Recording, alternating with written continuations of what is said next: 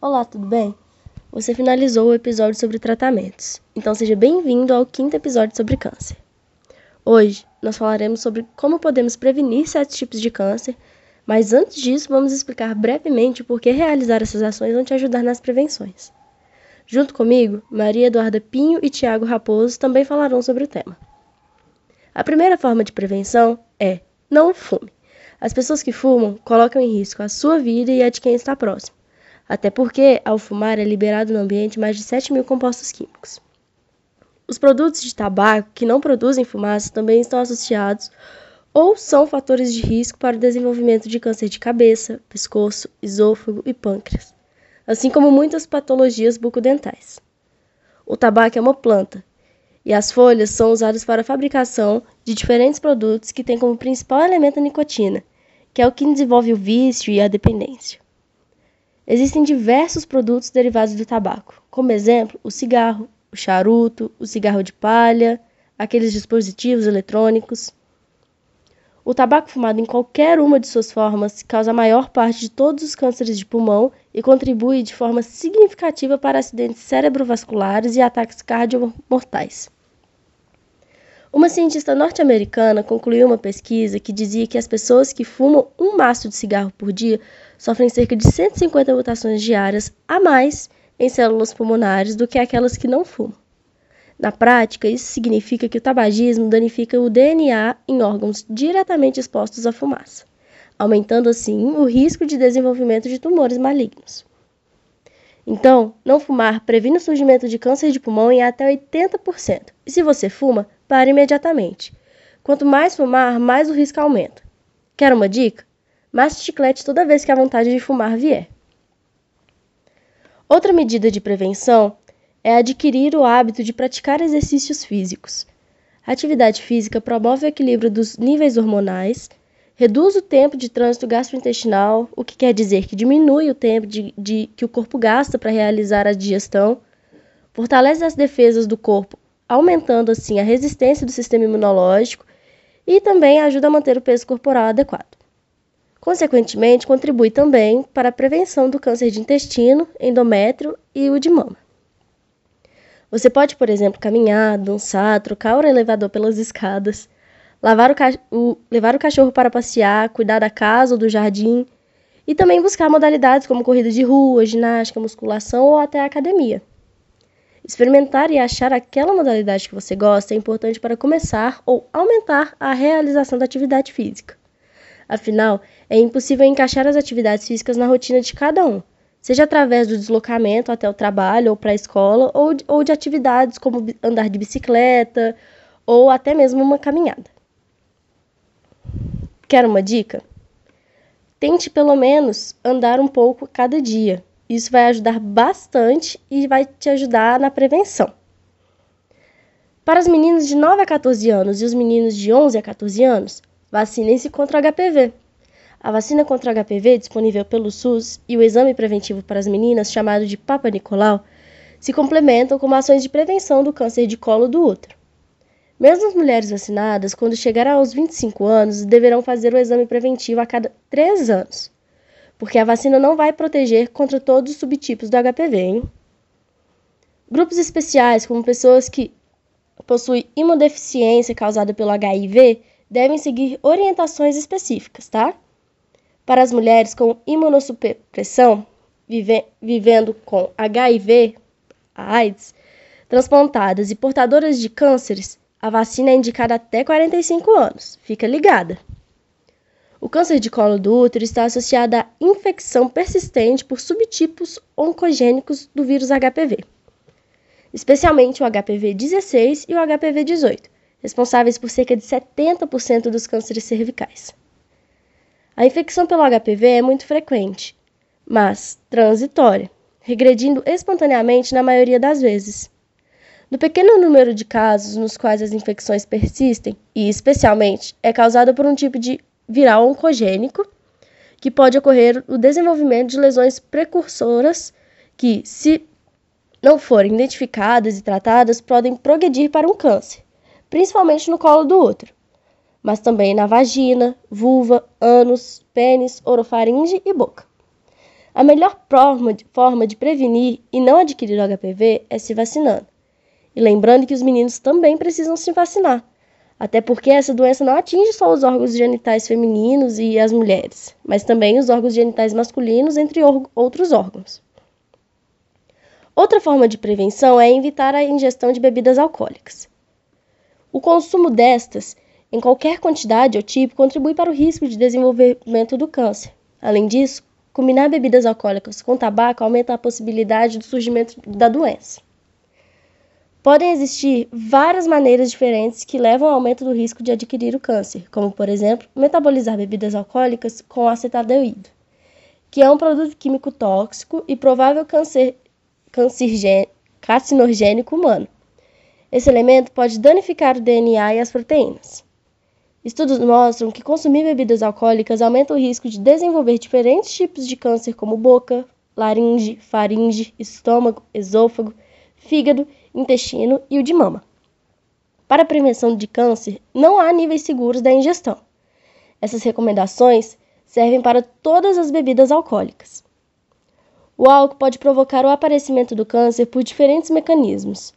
Estes variam de acordo com o tipo de câncer associado. Os mecanismos envolvidos podem danificar diretamente o DNA da célula, provocar estresse oxidativo, que pode danificar os genes, facilitando a penetração de carcinogênicos ambientais nas células, alterar o metabolismo hormonal, provocar má nutrição na, na forma dos tecidos humanos, mais sensíveis aos efeitos do álcool, entre outros menos frequentes. Apesar de 67% das pessoas do Brasil reconhecerem que o álcool pode causar câncer, 25% da população toma algum tipo de bebida alcoólica pelo menos uma vez por semana. Estudos epidemiológicos revelam que os destilados possuem efeito marcante na ocorrência do tumor de boca, laringe e faringe. Já as bebidas fermentadas, que é o caso do vinho e da cerveja, têm associação menor ao surgimento da doença, mas seu consumo diário está ligado ao câncer de garganta. Ou seja, a melhor indicação para a prevenção é que você não tome bebidas alcoólicas, mas se for tomar, manere na dose e se atente às consequências. Agora, para falar um pouco mais sobre o assunto, eu chamo a Maria Eduarda. Outra medida que é bastante importante é manter a alimentação saudável. É, existem diversas pesquisas que indicam que é possível evitar cerca de 35% dos casos de câncer apenas alterando a alimentação. Isso porque alguns alimentos funcionam como antioxidantes, fornecendo ao organismo substâncias necessárias para combater os radicais livres que atacam nossas células.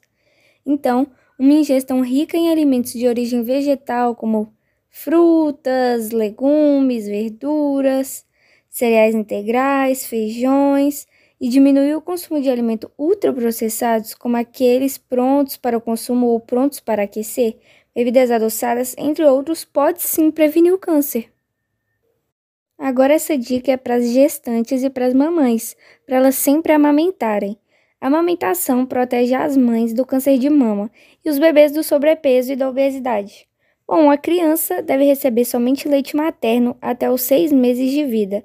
A partir de então, alimentos naturais, como frutas e minimamente ultraprocessados, devem ser oferecidos, mantendo leite materno até os dois anos de idade ou mais. Pesquisas mostram que receber o leite materno protege a criança contra a obesidade desde a infância até a fase adulta. Isso ocorre porque a leptina, o hormônio presente no leite materno, ajuda a regular o metabolismo energético, ou seja, a transformação dos alimentos em energia e seu armazenamento no corpo do bebê. Além da proteção do bebê, a mãe se beneficia também, pois ao amamentar diminui o risco dela ter câncer de mama. Durante o período de aleitamento, as taxas de determinados hormônios que favorecem o desenvolvimento desse tipo de câncer caem na mulher. Além disso, alguns processos que ocorrem na amamentação promovem a eliminação e renovação de células que poderiam ter lesões no material genético, diminuindo assim as chances de câncer de mama na mulher. Quanto mais prolongada for a amamentação, maior a proteção para a mãe e o bebê. Portanto, uma dica: amamente e encoraje o aleitamento materno exclusivo até os seis meses de vida e procure manter a amamentação até os dois anos de idade ou mais. Outra prevenção muito importante é vacinar contra a hepatite B. A hepatite B ela é transmitida por relação sexual, sangue contaminado, compartilhamento de seringas, agulhas e outros materiais contaminados, e o câncer de fígado está relacionado à infecção pelo vírus causador da hepatite B. E a vacina é um importante meio de prevenção deste câncer. É válido ressaltar que o Ministério da Saúde disponibiliza nos postos de saúde de todo o país a vacina contra esse vírus para as pessoas de todas as idades então, vacinem-se contra a hepatite B. Evite comer carne processada e sal excessivamente. Carne processada é qualquer tipo de carne que tenha sido transformada por salga, cura, fermentação, defumação e outros processos para realçar sabor ou melhorar a preservação. São comumente usados em sanduíches, salgados, pizzas e outras preparações rápidas. As substâncias presentes na fumaça do processo de defumação, os conservantes, como nitros e nitratos, e o sal, podem provocar o surgimento de câncer de intestino, cólon e reto. É muito importante que na hora do lanche você escolha, por exemplo, queijos brancos, ovos, saladas e pastas preparadas com grãos, como grão de bico ou com vegetais, como a berinjela. Carnes processadas podem aumentar a chance de desenvolver câncer e o consumo desses produtos devem ser evitados. Bom, já o sal, ele é essencial na dieta em pequenas quantidades, porém, em excesso pode causar câncer no estômago e intestino. Alimentos como azeitonas, legumes enlatados, peixes, carne bovina, bem como alimentos ultraprocessados, possuem alta concentração de sódio a Organização Mundial da Saúde, OMS, recomenda que sejam consumidos no máximo 5 gramas de sal por dia. Considerando que cerca de 2 gramas estejam presentes naturalmente nos alimentos, recomenda-se que apenas 3 gramas, que são equivalentes a 2 colheres de chá rasas, sejam acrescentados no preparo das refeições durante um dia. Bom, e para finalizar nosso capítulo, Tiago Raposo. Olá pessoal, tudo bem? Vou continuar com o assunto que minhas colegas abordaram anteriormente, com mais alguns tópicos importantíssimos para ficarmos atentos. Mantenha seu peso corporal adequado. Manter um peso saudável ao longo da vida é uma das formas mais importantes de se proteger contra o câncer. O excesso de gordura corporal provoca um estado de inflamação crônica e aumento nos níveis de determinados hormônios, que promovem o crescimento de células cancerígenas, e isso aumenta as chances de desenvolvimento da doença. Mais de 60% dos brasileiros em idade adulta estão acima do peso. Ter uma alimentação saudável faz parte da prevenção, pois pessoas que se alimentam, por exemplo, de grande quantidade de carnes embutidas, alimentos ultraprocessados com excesso de carboidratos e gorduras, possuem maiores chances de desenvolver quadros de obesidade e, consequentemente, estão mais vulneráveis ao desenvolvimento de diversos tipos de câncer. Interessante, né? Essa é uma dica para as mulheres entre 25 e 64 anos. Para a prevenção de câncer de colo de útero, a cada três anos é necessária a realização do exame já comentado pela minha colega Giovana, o Papa Nicolau. O câncer de colo de útero ele ocorre por alterações celulares na região e é facilmente descoberto e na maioria das vezes pode ser tratado em seu estado inicial, sem maiores problemas. Evite a exposição ao sol entre as 10 horas da manhã e as 16 horas da tarde. E use sempre proteção adequada, como chapéu, barraca, protetor solar, inclusive nos lábios. O sol ele emite raios com altos níveis de radiação ultravioleta. Essa radiação ela atinge a pele superficialmente, com raios UVB, e mais profundamente, com os raios UVA. E esses raios eles podem causar é, câncer de pele, já que as células, quando expostas à radiação, elas ficam ionizadas e isso enfraquece as ligações, causando mutações como o câncer. Para que não ocorra esse desenvolvimento, são necessários cuidados básicos, como evitar o sol no horário de maior incidência, é, passar protetor solar na pele e, caso seja de extrema necessidade se expor ao sol, é necessário usar roupa de proteção, Evite a exposição a agentes cancerígenos no trabalho. Existem substâncias que são grandes causadoras de câncer e muitas são extremamente necessárias em determinadas profissões, é, como, a, como a radiologia, por exemplo. Para amenizar tal incidência, é necessária a colaboração de todos para adotar as medidas mais seguras e que protejam de melhor forma todos os envolvidos ali. Esse foi o nosso podcast. Adote as medidas recomendadas e se proteja contra o câncer. Fique atento ao próximo episódio que será sobre a história de vida de um convidado. Obrigado por escutar.